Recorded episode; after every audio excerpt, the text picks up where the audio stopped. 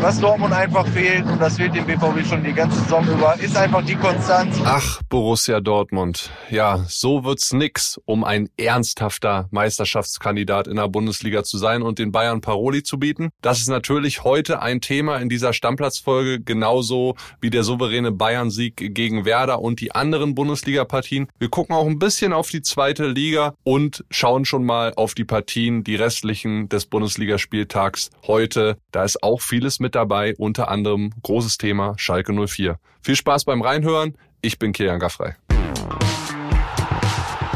Stammplatz. Dein täglicher Fußballstart in den Tag. Hallo, da bin ich wieder, Freunde. Sehr, sehr geil, wieder hier zu sein, nach ein paar erholsamen Tagen, unter anderem in Paris. Und wir haben quasi den Staffelstab jetzt direkt übergeben. André Schatzi-Albers hat sich jetzt nämlich in Urlaub verzogen, auch nochmal Kraft tanken vor der WM, damit wir mit der vollen Stammplatzpower wieder hier sind. Und deshalb habe ich mir heute wieder Hilfe geholt bei unserem Podcast-Papa, Flo Witte. Grüß dich. Grüß dich, Killy. Ich kann euch verraten, er sieht top erholt aus. Bei André, wenn der aus dem Urlaub wiederkommt, bin ich mir nicht so sicher. Ich habe mir gehört, der will sich auch ein Schalke-Spiel angucken. Ob das so eine gute Idee ist, aber äh, anderes Thema. Macht er heute. Er ist schon äh, in der Gegend im Ruhrpott dabei. Heute im Stadion. Wir werden auf jeden Fall über Schalke gleich noch reden. Aber ist ja ein geiler Start für mich. Bundesliga unter der Woche. Da war viel drin, Flo. Ich habe mal nachgeschaut. In allen vier Spielen, die wir gestern Abend hatten, innerhalb der ersten sechs Minuten schon Tore gefallen. Also das war torreich. Äh, vor allen Dingen die Bayern. Ich würde aber sagen, wir fangen mit dem ersten Spiel chronologisch an. Und das war Borussia Dortmund. Die haben 2-0 verloren in Wolfsburg. War jetzt ja eher eine Gurkenleistung vom BVB. Ich glaube, so kann man es auch sagen. So werden es auch die BVB-Fans sehen. Und über die Gründe der Niederlage hören wir mal rein, was unser Kollege Sebastian Kohlsberger sagt. Der war nämlich mit dabei im Wölfestadion. WhatsApp ab. Dortmund war einfach nicht abgezockt genug. Sie hatten so viele Torchancen liegen lassen, haben vor allem die ersten Minuten verpennt. Und äh, na klar, zum Ende der ersten Halbzeit wurde es besser. Pfostenschuss Süle, Mokoko Chance. Ähm, die Dinger waren da, aber am Ende muss man sagen, war der Auftritt insgesamt zu harmlos von Dortmund. Und ja, so spielt man dann auch am Ende der Saison nicht um den Titel mit, weil was Dortmund einfach fehlt, und das fehlt dem BVB schon die ganze Saison über, ist einfach die Konstanz und das haben wir auch wieder gesehen. Jetzt hat Dortmund natürlich noch einmal Zeit, den Gladbach äh, halbwegs die Hinrunde äh, vernünftig zu Ende zu bringen, aber trotzdem ist das natürlich sehr, sehr enttäuschend. Hat er recht, oder?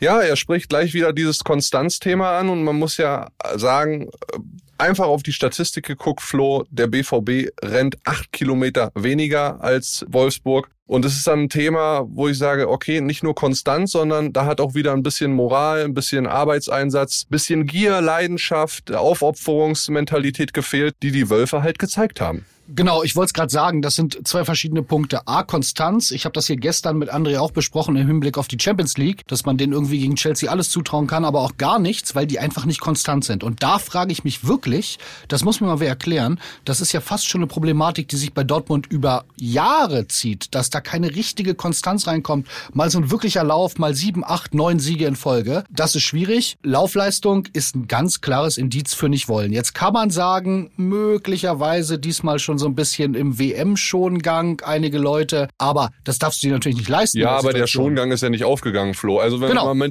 Niki Süle angucken, klar, der hatte auch eine gute Torchance, offensiv war der gut dabei, aber beim 0-1 Da früh pennt gefallen, er. pennt er. Da pennt er. Was mir bei Niki Süle aufgefallen ist, ist klar, hinten war das beim Gegentor nichts.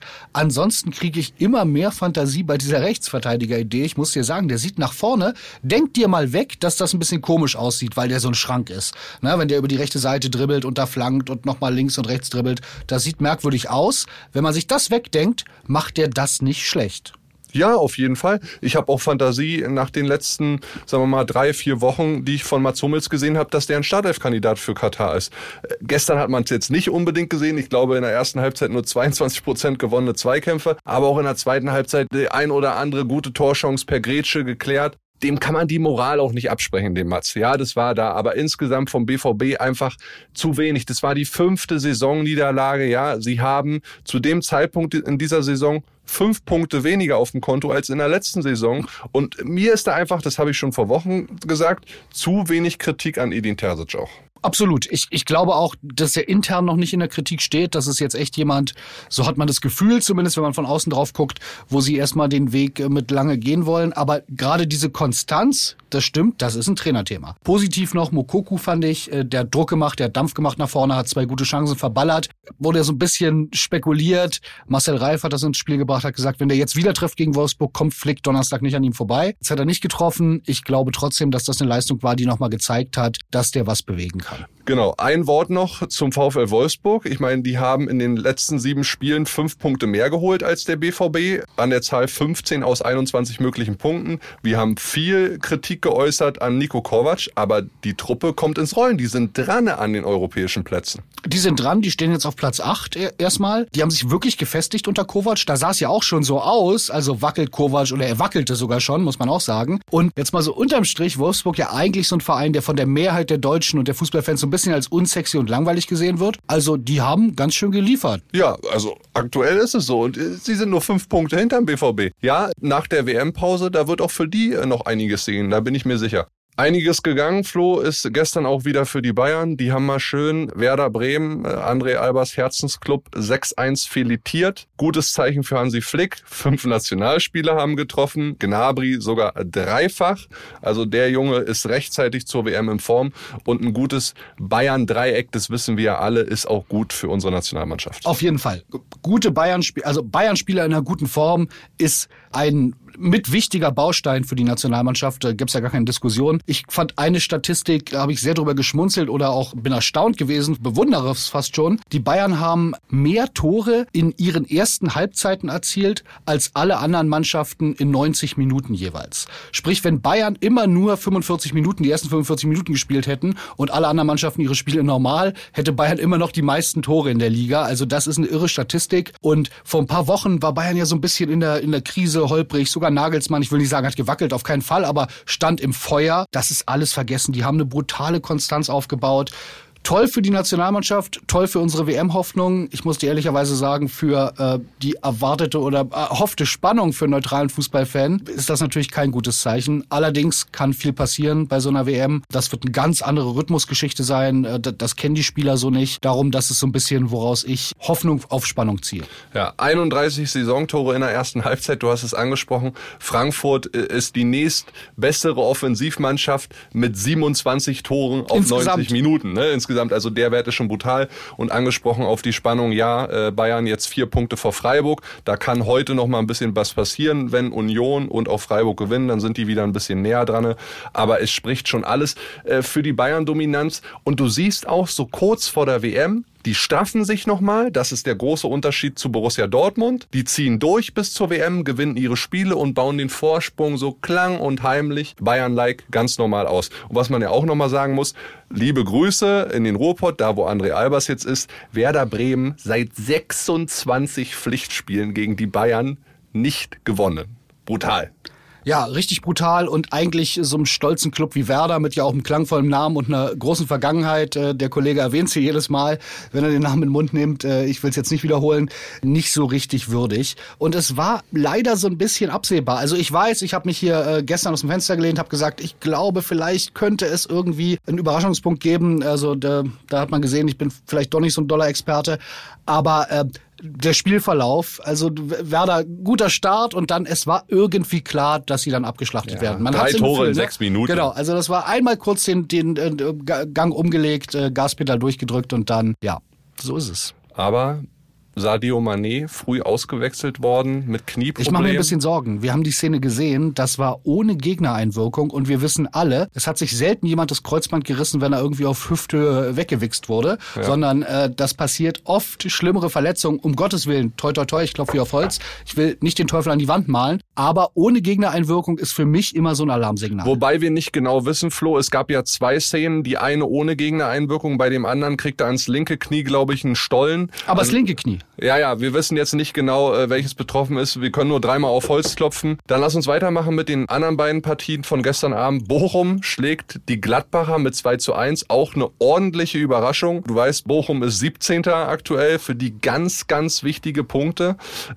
Und ich sag mal, für den Keeper von Gladbach, die haben ja Riesenprobleme. Sommer verletzt. Jetzt hat sich auch noch die Nummer 2 eine muskuläre Sache Sippel zugezogen im Training. Jan Olschowski heißt der Mann, wird bald 21 Jahre alt und die ersten beiden Schüsse auf sein Tor waren drin. Ja. ja, super Start. Hat man ihm natürlich nicht gewünscht. Auf der anderen Seite ist es so, ich glaube, er konnte nicht besonders viel machen, wenn man ehrlich ist. Also da müsste man jetzt schon sehr kritisch sein, um zu sagen, da war was dabei. Ich hoffe, er wird sich davon erholen. Ansonsten für Gladbach echt nicht doll gelaufen. Da waren ja auch einige Böcke dabei. Äh, Daniel LW, die da am ja, Anfang dieses 2-0, was Hofmann da dann gemacht hat. Fragt man sich schon, wie sowas passieren kann. Äh, Daniel Farke, ich habe ihn ein bisschen beobachten können, wenn die Kamera dann drauf war, war richtig, richtig, um es auf Deutsch zu sagen, tittensauer in der ersten Halbzeit und hat dann in der zweiten Halbzeit ja auch gar nicht mehr gejubelt, als äh, der, der Anschlusstreffer fiel, hat den wirklich nur noch so hingenommen. Äh, da hast du gesehen, da saß der Frust richtig tief. Der hat noch kein Auswärtsspiel gewonnen ja. als Gladbach-Trainer. Und über Bochum zu sprechen, die haben jetzt einen kleinen Lauf. Das ist, äh, den könnte, das ist keine gute Nachricht für Schalke, muss man sagen. Das ist keine gute Nachricht für einen Club, auf den wir wahrscheinlich gleich noch zu sprechen kommen. Heidewitzka. Ja. Und am Ende Stuttgart gegen Hertha hilft beiden nicht so richtig weiter. Ein 1 zu 1, wobei Stuttgart echt hätte gewinnen müssen. Die waren die bessere Mannschaft. Und ich glaube, wir können an dieser Stelle nur eins sagen, Flo, gute Besserung an Keita Endo, der ja da nach so einem Zusammenstoß vom Platz getragen werden musste, völlig benommen. Das sah gar nicht gut aus. Ja, und die Herthaner werden sich einfach ärgern. Sandro Schwarz hatte die gleiche Elf wie gegen Bayern reingestellt. Äh, die haben es ja gut gemacht gegen die Bayern. Sehr lange, sehr er gut. Er hat es immer gut gemacht und am Aber, Ende bleibt nichts hängen. Ja. Also ich, ich ich kann es nicht mehr hören. Sie machen es gut. Wenn wir jetzt mal wirklich bei den knallharten Fakten bleiben, was Hertha angeht, 14 Spieltage, 11 Punkte. Ich habe nachgeguckt, nicht, dass ich es auswendig wüsste, aber das gab es zuletzt vor 13 Jahren. Hatte Hertha weniger Punkte auf dem Konto zum gleichen Zeitpunkt. Und das waren fünf damals und das war eine Abstiegssaison 2009, 2010 auf Crashkurs, momentan auch Schalke 04. Äh, du hast Hertha angesprochen, seit 13 Jahren die und die Statistik, so schlecht wie nie. Bei Schalke ist es noch mal schlimmer. Wenn sie jetzt verlieren sollten, dann stehen sie noch schlimmer da als in der Abstiegssaison. Ich kann das gar nicht glauben. Ich habe diese katastrophale Abstiegssaison äh, ja erlebt und dass es noch schlechter geht, das hätte ich eigentlich nicht für möglich gehalten. Ich muss schon drüber lachen, so sarkastisch wirkt diese ganze Situation. Und wenn Schalke heute verliert, so ehrlich müssen wir sein, sind sie zu 91 Prozent Prozent, sagt die Statistik, abgestiegen, weil nur elf Teams am 14. Spieltag, die mit maximal sechs Punkten dastanden, von denen sind zehn abgestiegen. Nur eine hat es noch geschafft. Ich glaube nicht, dass Schalke diese ja, Statistik Lügen straft und es doch noch irgendwie schafft. Nee, sechs Punkte auf ähm, Platz 16 sind natürlich schon ein Brett und wären für jeden Club und jede Mannschaft ein Brett. Nun muss man aber sagen, hat man bei Schalke A vom Kader nicht den Eindruck, dass das unbedingt äh, komplett Bundesliga-tauglich ist. Und B, also glaubt wirklich jemand, die starten eine Siegesserie und die müsstest du ja starten. Du musst ja fünf, sechs, sieben Spiele mal gewinnen, auf Ausrutscher der Konkurrenz hoffen. Und da stehen ja auch mit Stuttgart und äh, Hertha jetzt auch Mannschaften, die vielleicht nominell wirklich einen Kader haben, der Bundesliga-reif ist, drin. Das wird ganz eng. Das ist, sechs Punkte klingt nicht so furchtbar viel Rückstand, aber das ist schon ganz schön viel. Ja, so sehe ich es auch. Und wenn ihr heute alle mal in die Sportbild guckt, dann äh, ich fall da schon wieder vom Glauben ab. Äh, die die die druckfrische Sportbild, schaut da auf jeden Fall mal rein. Da geht's bei Schalke nicht um Punkte oder irgendwie wie kommt man raus aus der Krise, sondern es geht um Kuchen und einen gelben Lamborghini. Mehr sage ich euch erstmal nicht. Schaut da auf jeden Fall rein. Ja, das lohnt sich. Also äh, Profis, die Kuchen essen in der Kabine, das gibt's wahrscheinlich auch nur in der Halbzeit auf Schalke. Lest euch's durch. Ja, Machen wir weiter, Flo, mit attraktivem Fußball würde ich sagen. Frankfurt gegen Hoffenheim. Osan Kabak ist zurück nach seiner Gelb-Rot-Sperre. Der kann jetzt wieder mitwirken. Dafür fehlt bei Hoffenheim Prömel. Ich sag dir ganz ehrlich, ich sehe da schon Frankfurt deutlich in der Favoritenrolle. Die haben viel Selbstbewusstsein getankt durch das Champions League weiterkommen. Jetzt gibt's auch noch einen geilen Sponsorendeal, den sie eingefädelt haben mit Indeed. Die bleiben nämlich Hauptsponsor, zahlen 30 Millionen für drei Jahre. Also da siehst du, Frankfurt wirklich nachhaltig, gute Arbeit wird am Ende des Tages Tages belohnt und die werden sich auch finanziell in den Oberungen der deutschen Bundesliga festsetzen und wie gesagt, für mich sind sie heute Abend auch Favorit geiler Club Frankfurt auf jeden Fall, äh, wenn man diese Fan-Thematik nicht manchmal hätte, die das ein bisschen trübt, muss man sagen. Aber ich glaube auch, dass sie gewinnen werden, weil für die wäre, die würden an Dortmund vorbeiziehen, um einen Punkt, würden vor Dortmund stehen während der WM-Pause und der Winterpause. Und äh, das wäre natürlich richtig, richtig cool für den Club. Und nicht nur die können heute am BVB vorbeiziehen, sondern auch RB Leipzig mit Trainer Marco Rose, der bekanntermaßen zuletzt Trainer in Dortmund war. Für den auch eine geile Geschichte, so kurz, still, klang und heimlich vor der WM nochmal an seinem Ex-Club vorbeizuziehen. Aber das wird ein richtig hartes Stück Arbeit, denn die spielen gegen SC Freiburg. Ja, äh, Spitzenspiel, fast schon so ein bisschen, ne? Nicht jetzt eins gegen zwei, aber zwei Teams, die auf jeden Fall oben dran stehen und Ansprüche haben. Ich bin aus Leipzig nicht so richtig schlau geworden bisher diese Saison. Ist ein bisschen ähnlich wie der BVB, da ist auch nicht so die ganz große Aber die haben sich Konstanz drin. Genau, Seit also- sechs Ligaspielen ungeschlagen, ja, die machen es echt gut Genau, ungeschlagen, aber da waren halt auch Unentschieden dabei. Ähm, ich glaube noch nicht so ganz an die Konstanz da. Ich würde es aber ähm, Marco Rosa auf jeden Fall wünschen. Und auch so ein bisschen diese Genugtuung, weil ich glaube, als das mit ihm im Dortmund nicht weitergeht, da hat man sich schon vorgestellt, jetzt kommt Terzic und fängt an zu zaubern und dann wird alles viel, viel besser. Dabei, du hast es gerade angesprochen, ist es ja gar nicht so. Also ich glaube, das würde dem, er wird es nie öffentlich zugeben, aber ich bin mir sehr, sehr sicher, dass es für ihn eine Genugtuung wäre, wenn er überwintern würde vor Dortmund. Ich werde heute Abend auf jeden Fall auf RB tippen, weil Freiburg hat noch nie in Leipzig gewinnen können. Vielleicht wird's historisch. Vielleicht auch das. Dann haben wir noch 21.30 Uhr Spiel. Alles natürlich bei Sky in der Konferenz. Meine Unioner gegen Augsburg. Wäre ein wichtiges Ding, wenn Union das heute Abend nochmal gewinnt. Wie ist dein Gefühl? Jetzt du mal in der Expertenrolle.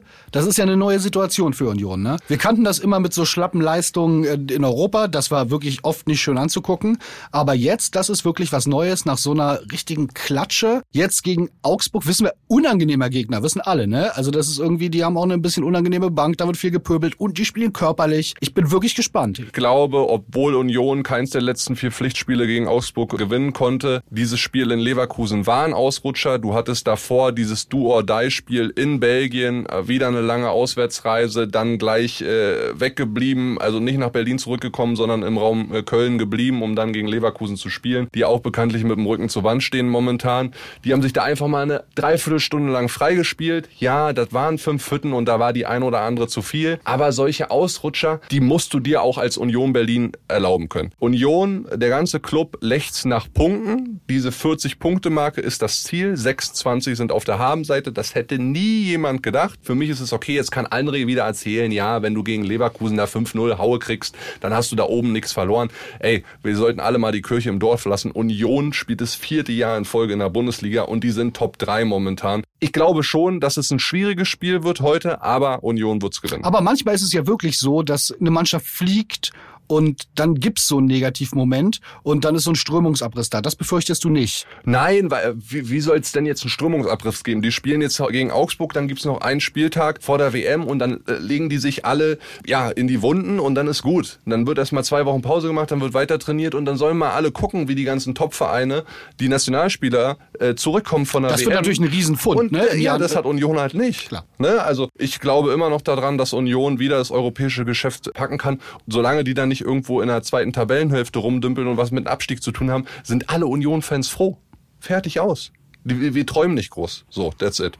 Mein Take dazu jedenfalls. Und dann haben wir noch ein Spiel, 18.30 Das erste ist ein Derby. Kölle gegen Leverkusen. Die Kölner gehen auch so ein bisschen auf dem Zahnfleisch. Da sind viele Verletzte dabei. Auf Hübers muss Trainer Steffen Baumgart wieder verzichten. Dafür könnte Hector nach einer vier Spiele Pause, der hatte was am Sprunggelenk, äh, ja, wieder in der Startelf stehen. Auch so ein Ding. Beide müssen eigentlich jetzt noch mal so richtig in die Puschen kommen. Für mich ganz neutral betrachtet mit das spannendste Spiel morgen, weil ich unbedingt sehen will, hat Leverkusen endlich, ist da endlich dieser Knoten geplatzt, auf der, wo wir die ganze Zeit drauf gewartet haben und, und die Frage war, platzt er noch rechtzeitig?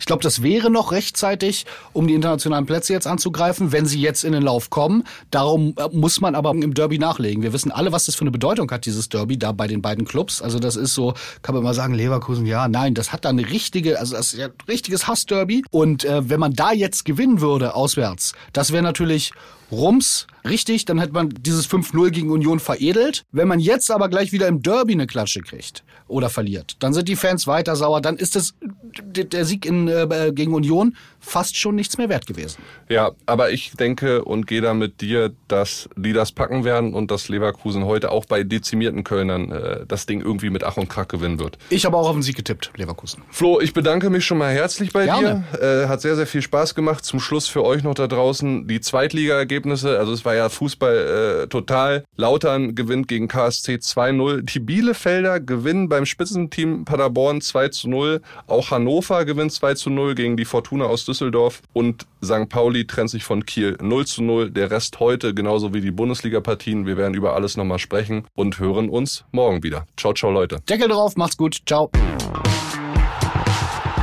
Stammplatz. Dein täglicher Fußballstart in den Tag.